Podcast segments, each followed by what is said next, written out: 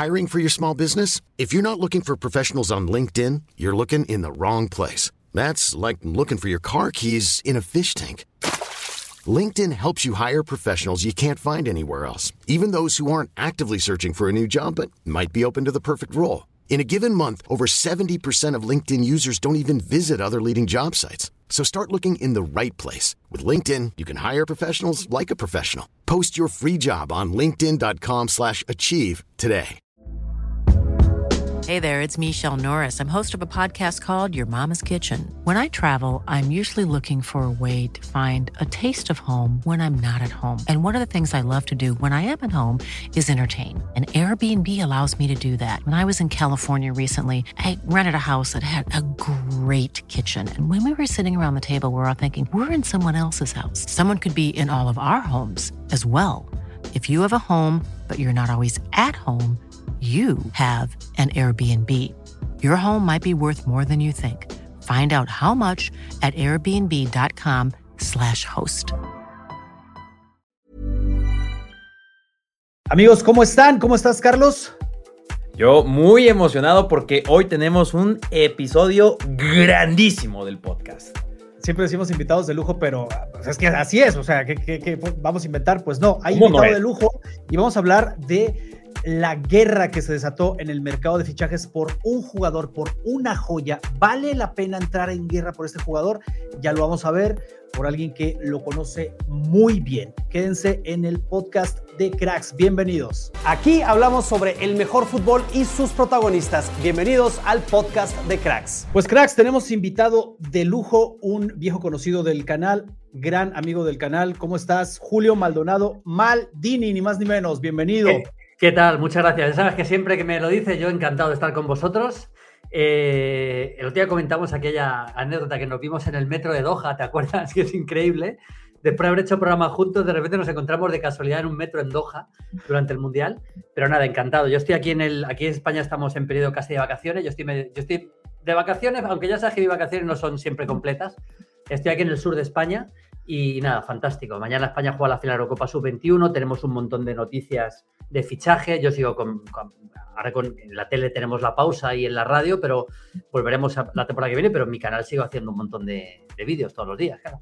Qué bueno, porque esto está que arde tema de mercado de fichajes. Y por cierto, a la gente que no sigue a Maldini, aquí abajo le dejamos en la descripción el link que los lleva directo a su canal, que está muy cerquita del millón de suscriptores, ni más ni menos. Felicidades por, por esa cifra y seguro muy pronto vas a llegar. Muchas gracias, sí, hombre, estamos... Tenemos, por ejemplo, un chico enviado especial y acreditado por UEFA a la Eurocopa Sub-21, que ha estado todo el torneo, y vamos a tener también una persona en el Mundial Femenino, que se juega ahora en Nueva Zelanda, y bueno, eh, la verdad que estamos, estamos muy contentos. Perfecto. Oye, eh, para la gente que, no ha tenido este acercamiento con Maldini, Maldini es una figura en España muy conocida, muy reconocida también sobre todo porque tiene una particularidad y es que ve y conoce fútbol de todo el mundo, o sea, él va más allá de las ligas principales, las que todos seguimos, él sigue otras ligas y quiero aprovechar eso, Maldini, para preguntarte por un nombre que de un día a otro casi casi se convirtió en el protagonista del mercado de fichajes y es este chico de 18 años, Arta Guller, que acaba de, de fichar el Real Madrid. Te quiero preguntar, sí. ¿Qué hay de este chico? O sea, ¿por qué entró Barça y Madrid? Entraron en una guerra prácticamente por, por ficharlo. Se dijo que estuvo Deco allá tratando de amarrarlo. Al final se cayó y el chico dijo al Madrid casi, casi de última hora. ¿Cómo juega? ¿Vale tanto la pena? ¿Se pagó una cantidad importante? ¿Cuánto se pagó, Carlos, por, por este chico? Se paga la cláusula de rescisión que tenía en su contrato de 20 millones de euros. Eh, también se pagan 10 millones en variables y además se, se guarda, si no mal recuerdo, el, el 10% de una futura venta. No, recuerdo si el 10 o el 20% de una futura venta. Mm. Pero también, o sea, el, el Fenerbahce en algún escenario en el que el Real Madrid lo venda en 100 millones de euros va a seguir recibiendo dinero. O sea, tiene un foco increíble en él y la verdad, o sea, yo te soy muy honesto, yo no lo he visto jugar, he visto algunos highlights ahora que incluso el Madrid ha compartido, pero seguramente tú sí lo seguiste, eh, Maldini. ¿Cómo juega? ¿Vale tanto la pena que se hayan peleado dos grandes por, por este chico? Bueno, este chico ha roto, ha roto un poco el fútbol turco, ¿no? Porque ha sido una sensación, eh, sin ser titular indiscutible, lógicamente, en los últimos años, por la edad que tiene, está causando un, efecto tremendo. Es, un jugador zurdo, eh, aunque maneja bien la derecha, pero es zurdo y le gusta jugar siempre a pierna cambiada. Es decir, como está bastante de moda, jugando por la derecha, y esa posición de interior, pero es un jugador que tiene, aparte de muy buen disparo, tiene una gran visión de juego. O sea, tiene una, tiene una gran visión de juego. Para la edad que tiene, es asombrosa la visión de juego que tiene. A la hora de jugar y de hacer jugar a los demás. Es un futbolista que mejora prácticamente todo lo que le cae, lo mejora. Buen pasador, buen regateador eh, y, realmente en varias, en varias zonas de los de tres cuartos de campo marca, marca la diferencia. Y luego además yo creo que el Madrid se ha, se ha decidido por él, por todo lo que estoy contando, y también porque esa posición, el costado derecho del ataque, digamos que es la que el Madrid tiene un poquito más, menos fija, más bailando, porque luego también tendremos que ver si llega Mbappé o no, si llega, o no llega Mbappé, pero si no llega Mbappé, Rodrigo es un potencial número 9 del Real Madrid, igual que José Lu, porque ha insistido mucho el Madrid en ello. Entonces, en el costado derecho se ha marchado Asensio al Paris Saint Germain, es verdad que ha llegado Brahim, pero esa posición en la derecha eh, es la que más posibilidades tiene de, modificaciones y por ahí es donde se mueve bien Arda Guller.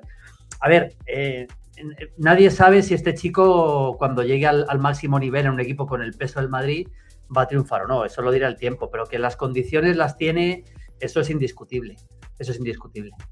Eso justo queríamos, queríamos saber eh, para la gente que no hemos seguido a este chico que a lo mejor incluso su nombre no nos sonaba hace unos días atrás.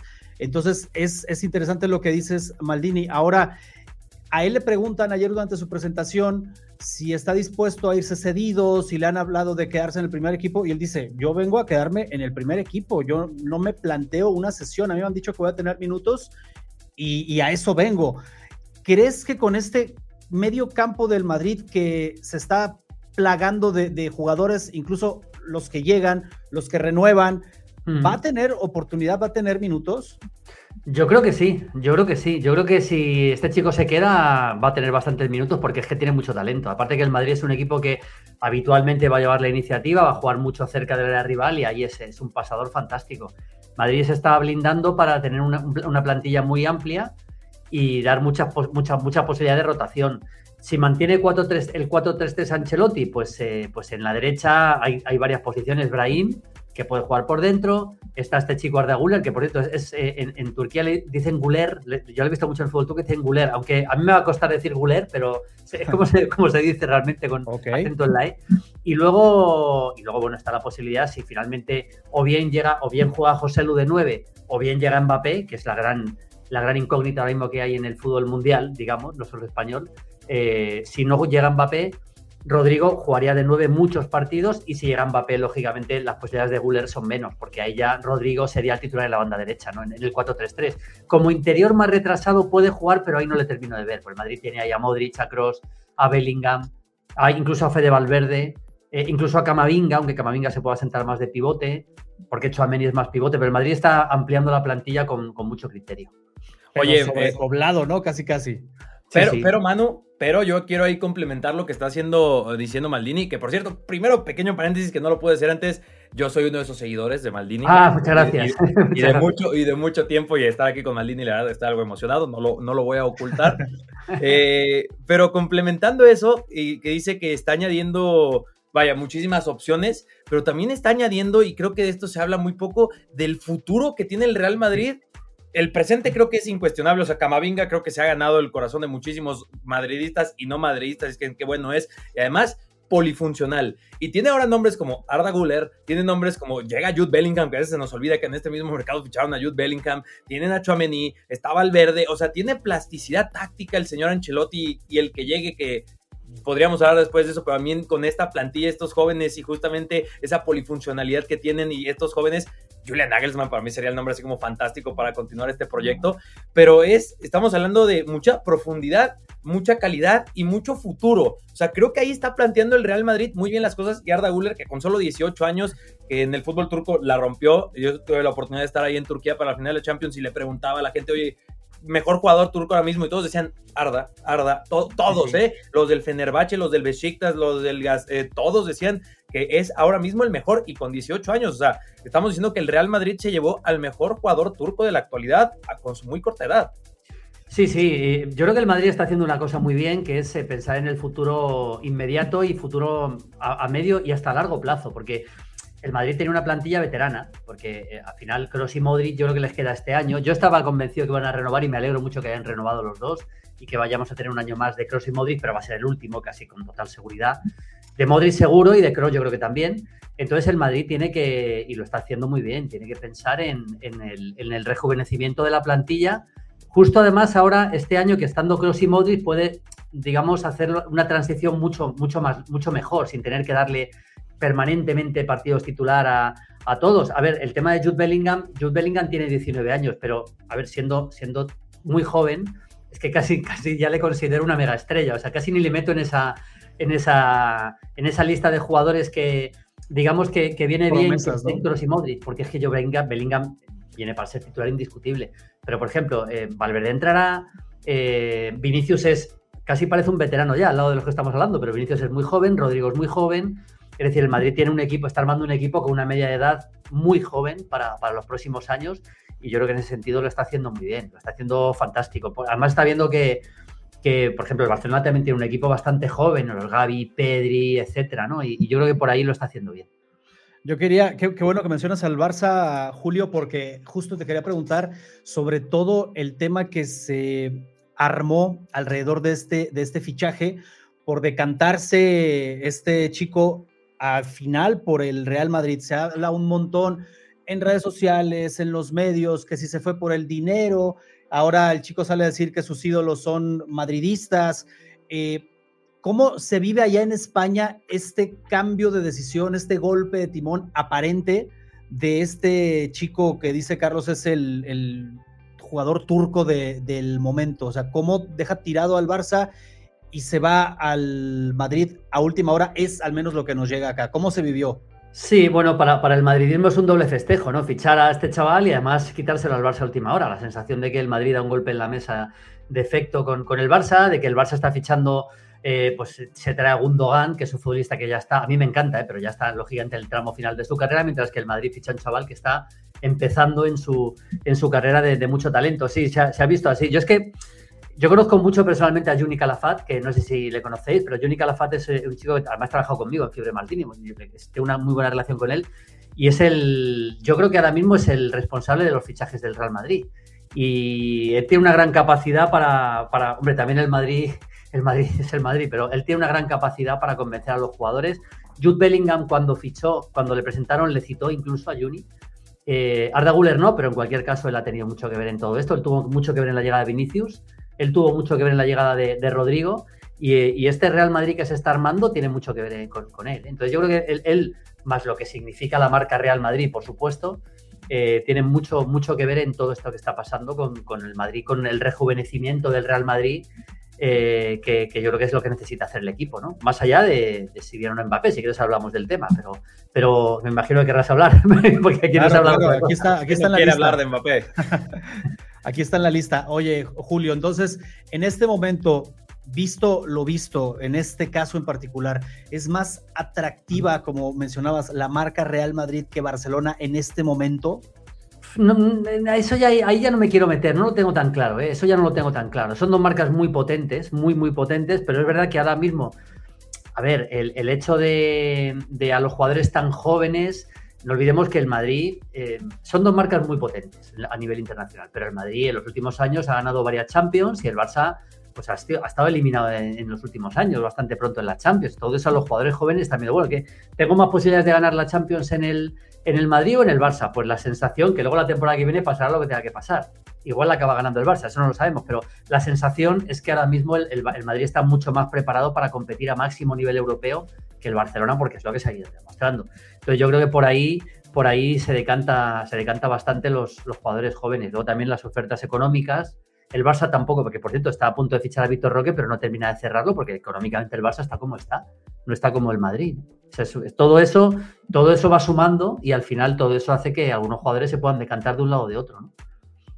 Y está, digo, me parece plenamente justificado, ¿no? O sea, ellos eligen dónde quieren jugar, qué, dónde creen que van a tener mayor proyección, mayor oportunidad de ganar títulos y obviamente en este momento, digo, esto obviamente nosotros no estamos del lado de un equipo ni de otro, pero es la realidad, es la realidad. Incluso la misma gente del Barça lo sabe. Eh, hace muy poco eh, Ronald Kuman salía a decir, le preguntaban por los fichajes del Barça, ex culé, muy culé además él, y dijo, pues es que a lo mejor se están equivocando porque están fichando jugadores veteranos cuando deberían de tener un poco más de proyección a futuro, pero esto obviamente viene acompañado no nada más del deseo, sino de el dinero que deben tener un club como Barcelona, ¿no? Está haciendo lo, que puede, lo que puede. A mí me parece que la incorporación de Gundogan a corto plazo es muy buena. Se ha marchado Busquets. Eh, entonces Gundogan puede jugar ahí al lado de Frenkie de Jong perfectamente en el 4-2-3-1, que es como suele jugar Xavi, metiendo por delante a, Pedri, Gavi en un costado, en el otro Dembélé, si es que no se marcha, porque el último que se está escuchando es que se puede ir también Dembélé. Para el Barça sería trágico eh, que se fuera, en mi opinión. Y luego arriba Lewandowski. Pero, hombre, el Barça tiene una buena plantilla, pero realmente el, Madrid creo que ahora mismo está por delante, ¿no? Ahora mismo creo, creo en mi opinión, ¿eh? está por delante. Luego ya, ya digo que luego los resultados pueden cambiar la temporada que viene, porque el Barça ganó la liga con, un margen amplísimo de. Muy amplio. Pero, pero en Europa, en Europa no ha terminado de, cuajar, ¿no?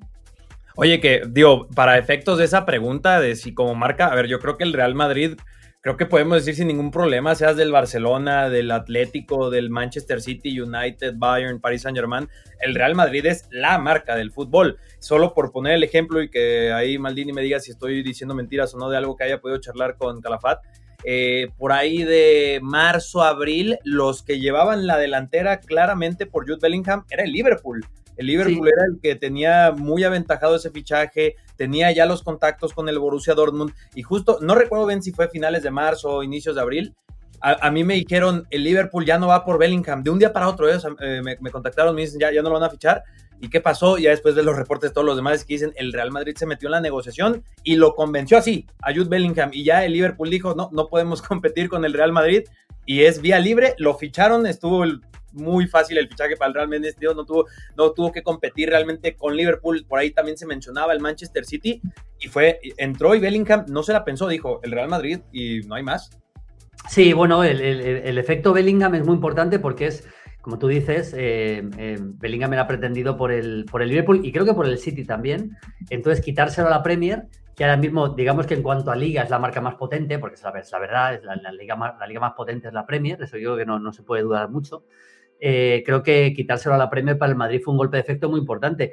Y el Madrid, ah, lógicamente, la temporada pasada el Madrid ha sido discreta, en mi opinión, aunque llegó a semifinal de Champions, pero fue vapuleado por el City, la Liga quedó muy lejos del Barça, ganó la Copa del Rey, todo eso es verdad, pero el Madrid es una marca tremenda, histórica, desde, los años 50. El Madrid es un poco la marca, la marca del fútbol en, digamos, en lo que es la historia del fútbol europeo. Entonces, eh, contra eso competir es muy difícil, es muy, muy difícil y eso, lógicamente, el Madrid también lo, lo explota. Y luego en los últimos años es que ha ganado cuatro Champions casi, casi seguidas, prácticamente seguidas. Eso eh, ha venido dominando el fútbol europeo. Este año no, no tanto. Yo creo que ahora mismo, para mí, el mejor equipo es el Manchester City, pero la marca futbolística por, por antonomasia es el Real Madrid. no, son, dos, son dos conceptos distintos. ¿eh? El City es un equipo que no tiene tanta historia, aunque tuvo buenos equipos en los años 70, todo eso es verdad, pero vamos, es incomparable a lo que significa el Real Madrid desde el punto de vista de lo que es el fútbol en, en, su máxima expresión. ¿no?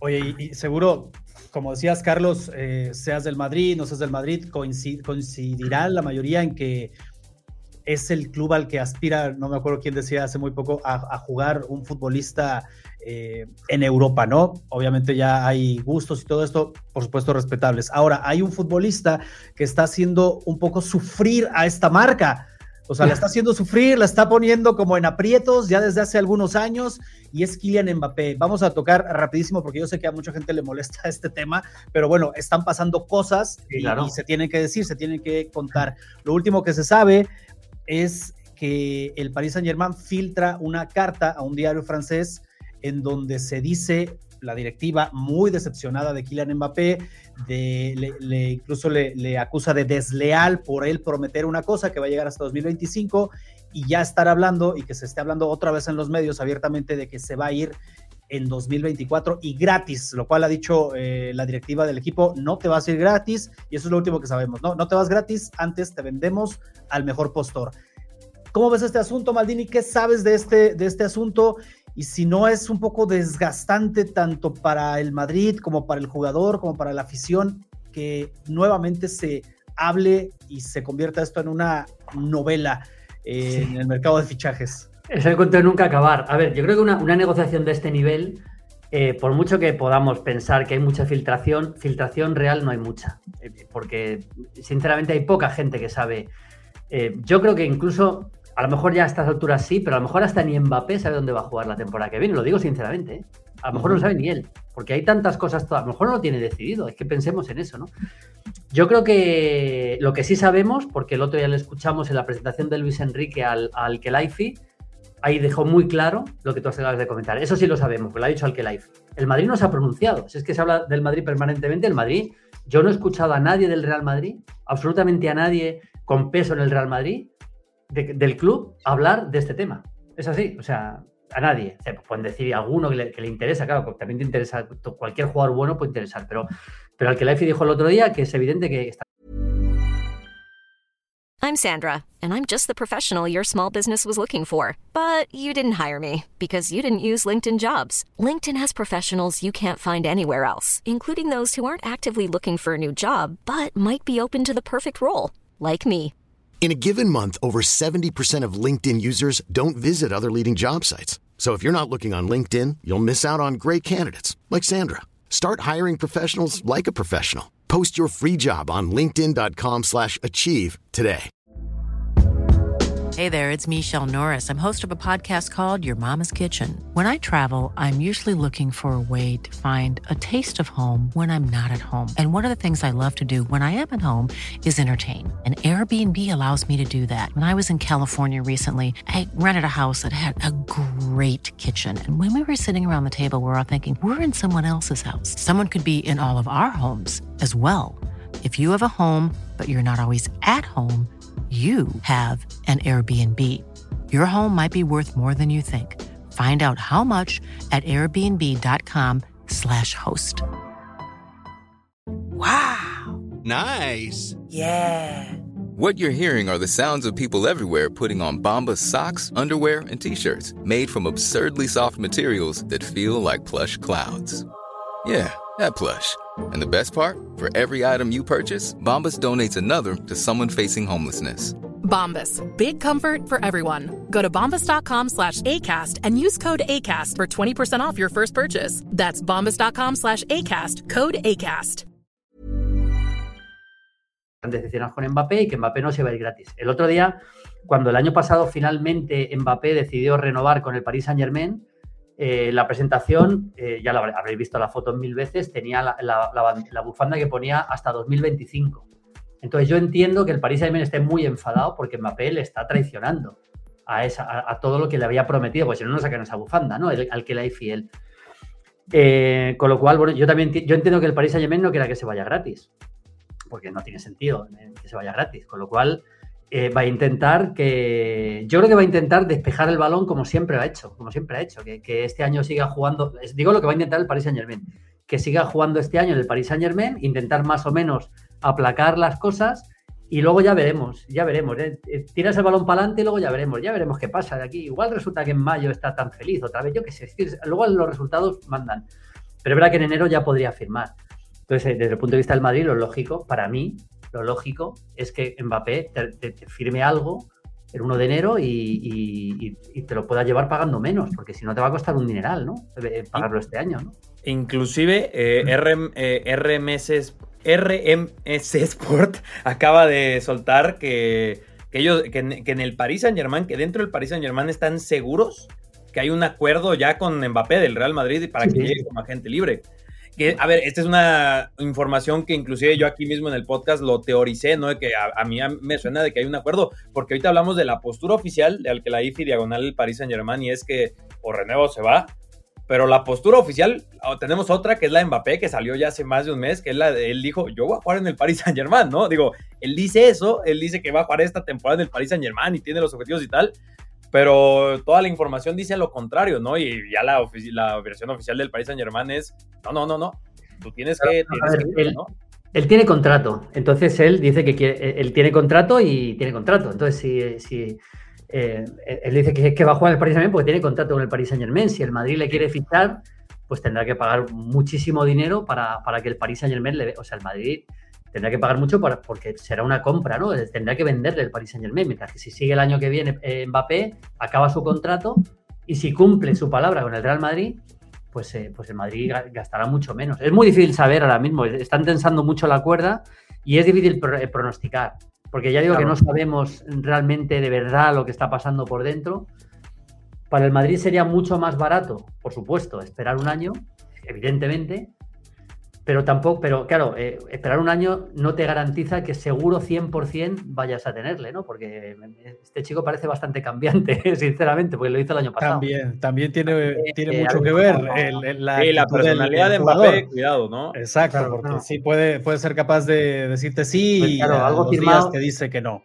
Eh, a partir de 1 de enero puede firmar oficialmente, eso sí lo puede hacer. Antes no, no sería, no, no sería legal, digamos, ¿no? Podría haber una sanción. A partir de 1 de enero sí puede hacerlo pero claro, nadie te dice, si tú ponte en la piel del Madrid, nadie te dice que de repente vaya a aparecer, yo qué sé, el Manchester City con 400, o yo qué sé, una barbaridad así y cambia la opinión de... O sea, no, lo tienes garantizado, ¿no?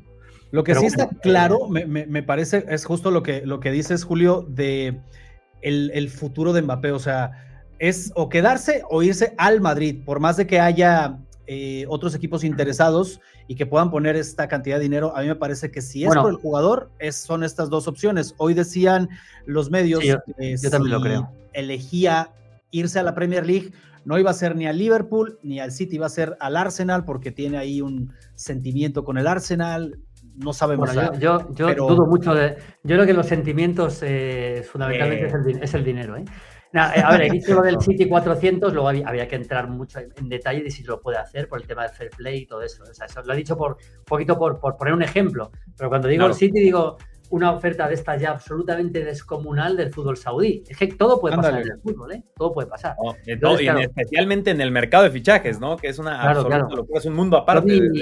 es que es difícil pronosticar, ¿eh? Yo creo que está más cerca que nunca del Real Madrid. Pero no me extrañaría que verle un año más en el Paris Saint Germain y que finalmente venga el Madrid la temporada que viene, o sea, la 24-25, con un coste bastante menor de lo que sería ahora. Eso es una, yo creo que es una posibilidad bastante razonable. Pero, yo creo que la más, la más los dos años anteriores, en los dos le daban por fichado y en los dos yo dije que no iba a venir. Estaba convencido que no venía, convencido. Y ahora creo que acabará jugando en el Madrid, si no esa temporada es la que viene. Pero veo bastantes posibilidades de que ya sea esta.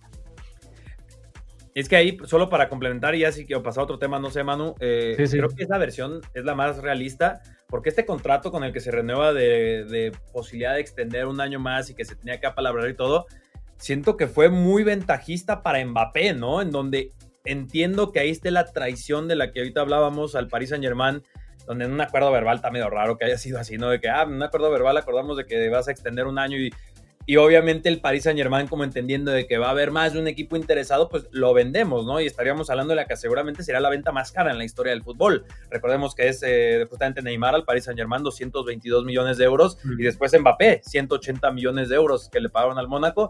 Yo creo que mínimo, mínimo querrían recuperar los 180, ¿no? Mínimo. Sí, sí, pero, sí, claro, pero aquí es en donde creo que está la molestia y en donde está además que sean tan vocales, ¿no? Porque que Nacer al Khelaifi haya salió a decir o renuevas o te vas, ¿qué otro, ¿qué otro director deportivo, presidente de fútbol sale a decir cosas como estas, ¿no? O sea, pónganse a pensar, ¿quién más ha dicho eso, no? Prácticamente nadie. Lo común suele ser de que el jugador extiende, que oye, extiende un año, pero para que me vendas y tengas cierto dinero, ¿no? O sea, e, eso es lo común. En buen plan, ¿no?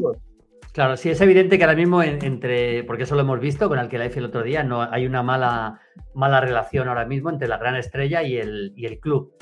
Pero las malas relaciones se arreglan con una reunión, ¿eh?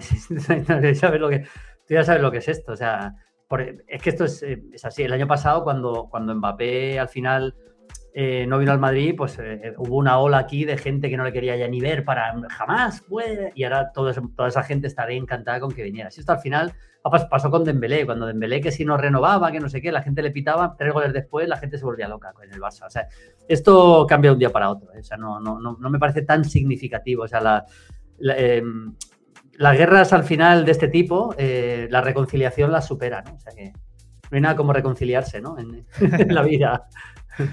Oigan, y vamos, vamos a hablar un poquito justamente de, del París, pero de las entradas ya oficiales, porque todo el tema se está centrando en la posible salida de este jugador, se centró hace muy poco en la salida de Messi, pero también el París está armando bien, ¿no, Carlos? Sí, digo, al menos mi opinión, no sé qué opine por ahí Maldini. Yo sigo, mantengo, sostengo, reitero que todo este drama y la salida de Messi, la posible salida de Mbappé y la segura salida de Neymar en un futuro no muy lejano, es una bendición en disfraz para el Paris Saint Germain. Eh, el alejarse de, esta obligación por tener este tridente y a lo mejor no ver más allá de lo que es un proyecto deportivo, y ahora, número uno, llega Luis Enrique, que para mí es uno de los mejores entrenadores del fútbol en la actualidad.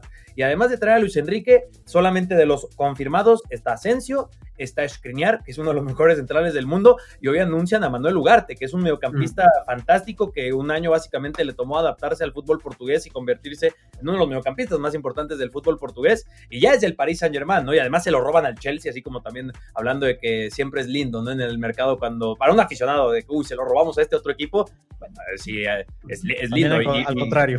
Sí, claro, y, los que faltan, ¿no? Falta Lucas Hernández, falta Kang Lee, y, se, y ahí hay otros rumorcitos, ¿no? Hay que yo creo que como plantilla comienza a lucir mejor el Paris Saint Germain que con estos tres monstruos ofensivos.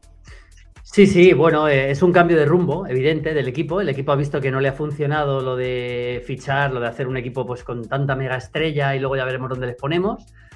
Es verdad que este Paris Saint Germain eh, llegó a una final de Champions, la perdió, llegó a una semifinal, es decir, ha estado cerca más o menos de, del objetivo, pero no la ha terminado de conseguir. Y, han cambiado de rumbo. Han, visto que esto no le funcionaba, se va Galtier, que a mí me gusta como entrenador, llega Luis Enrique, que es mucho mejor. Me parece que Luis Enrique es un entrenador fabuloso. Y es verdad que yo creo que es bueno para, para Luis Enrique eh, aligerar de mega estrellas el, vestuario, con lo cual, bueno, va a estar Messi, veremos qué pasa con Mbappé, con, yo creo que Neymar sí va a seguir un año más, creo, pero, pero bueno, lo que están armando un equipo con mucha más cabeza, ¿no? En el mediocampo, Ugarte es un buen jugador, tienen jugadores para, para, para, dominar el fútbol francés, pero claro, sin ese talento puro arriba que tenían antes que te desequilibran los partidos, en la Champions, para mí va a ser uno de los candidatos siempre el Paris Saint Germain, pero le, le tengo que poner un poquito más abajo, ¿no? Detrás del City, del Madrid, del Bayern, de esos tres, que seguramente serían los principales, eh, le tengo que poner un poquito más lejos que el año pasado. Oye, pues ya está la, la UEFA, ¿no? Los puso más abajo. Sí, sí, sí. A ver, yo, yo mi favorito para ganar la Champions eh, lleva siendo el City varios años, por fin me acerté un año que ha sido este. Y ya digo que aunque llegue Mbappé al Real Madrid, me sigue pareciendo el principal favorito para ganar la Champions el City, porque creo que tiene un equipo, y creo que tiene el mejor entrenador, y tiene un equipo absolutamente coral y ya armado en todos los sentidos, ¿no? Así que va a ser muy complicado ganarle, pero por supuesto si el Madrid ficha Mbappé, pues eh, para mí segundo favorito va a ser. Ahí te quería preguntar, Maldini, sobre Luis Enrique, ¿en qué momento llega? Después de estar un rato sin dirigir clubes, con una experiencia ahí medio agridulce en selección.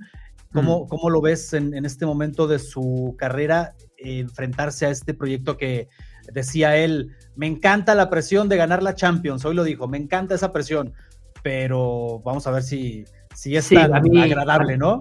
A mí es que me parece muy buen entrenador, me parece un entrenador fantástico en todos los sentidos. O sea, lo demostró con el Barça. Fíjate lo que es la vida, porque Luis Enrique dirigía al Barça en el 6-1 famoso al Paris Saint Germain, aquella remontada heroica, histórica, lo que es, y ahora está dirigiendo al Paris Saint Germain.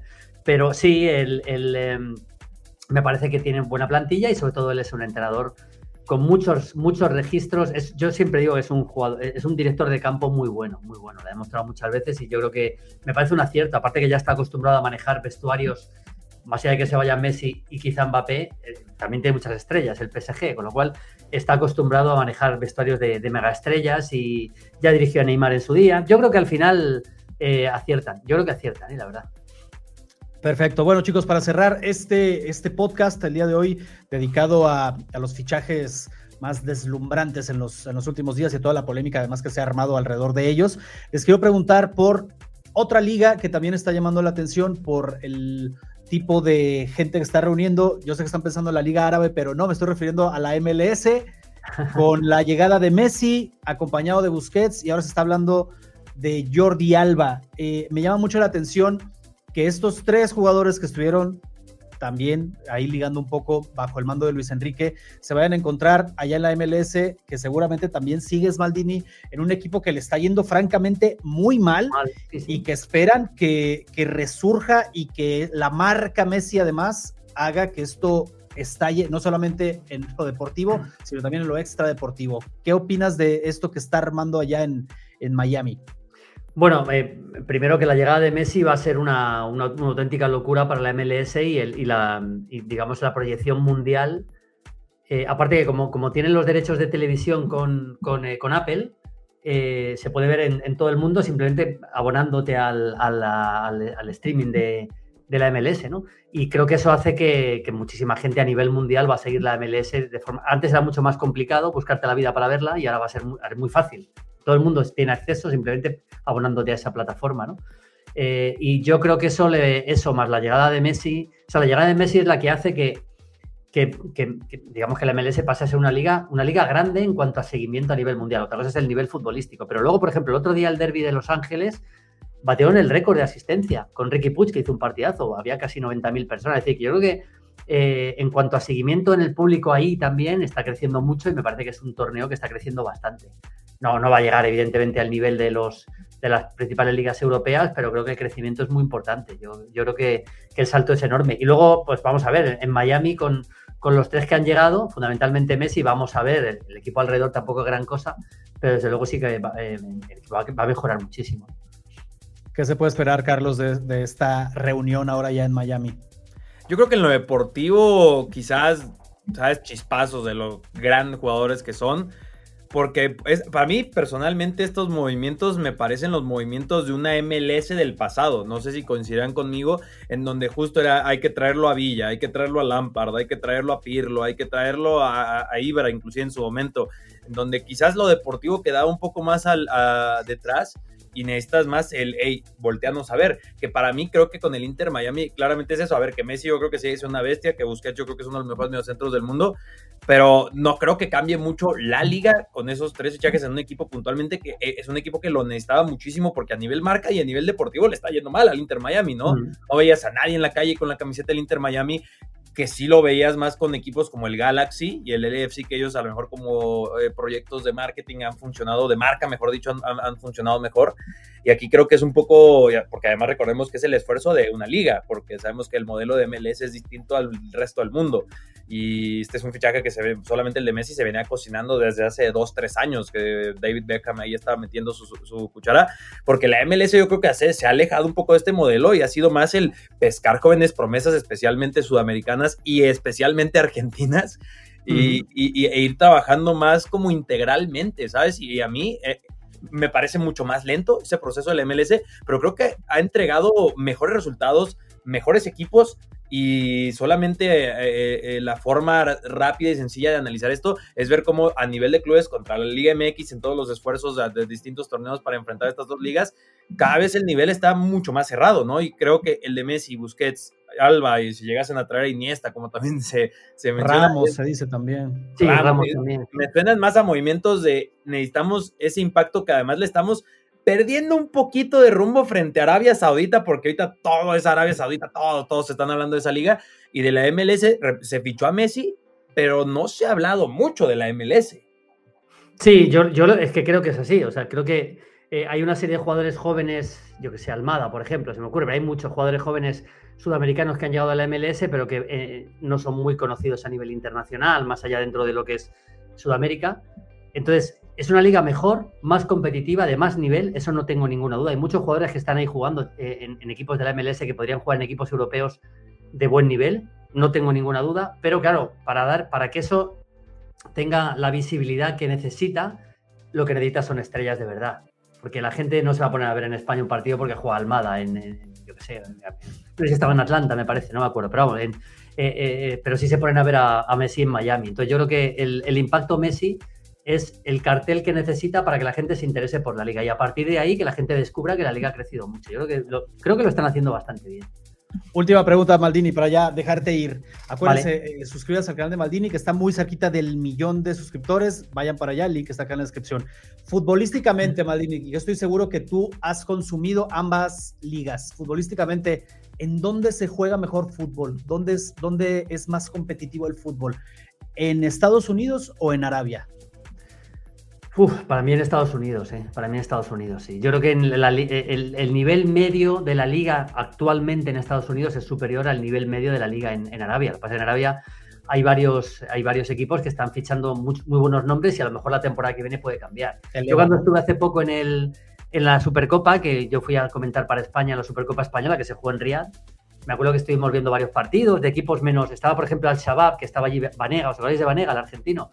Eh, estaba jugando ahí en Al Shabab, estaba en nuestro hotel y tal, y vimos varios partidos sin los equipos grandes y lógicamente el nivel, el nivel bajaba, el nivel bajaba. Pero claro, ahora ya con todo lo que están fichando, pero al final de momento se están concentrando en 3-4 equipos, ¿no? Los más poderosos.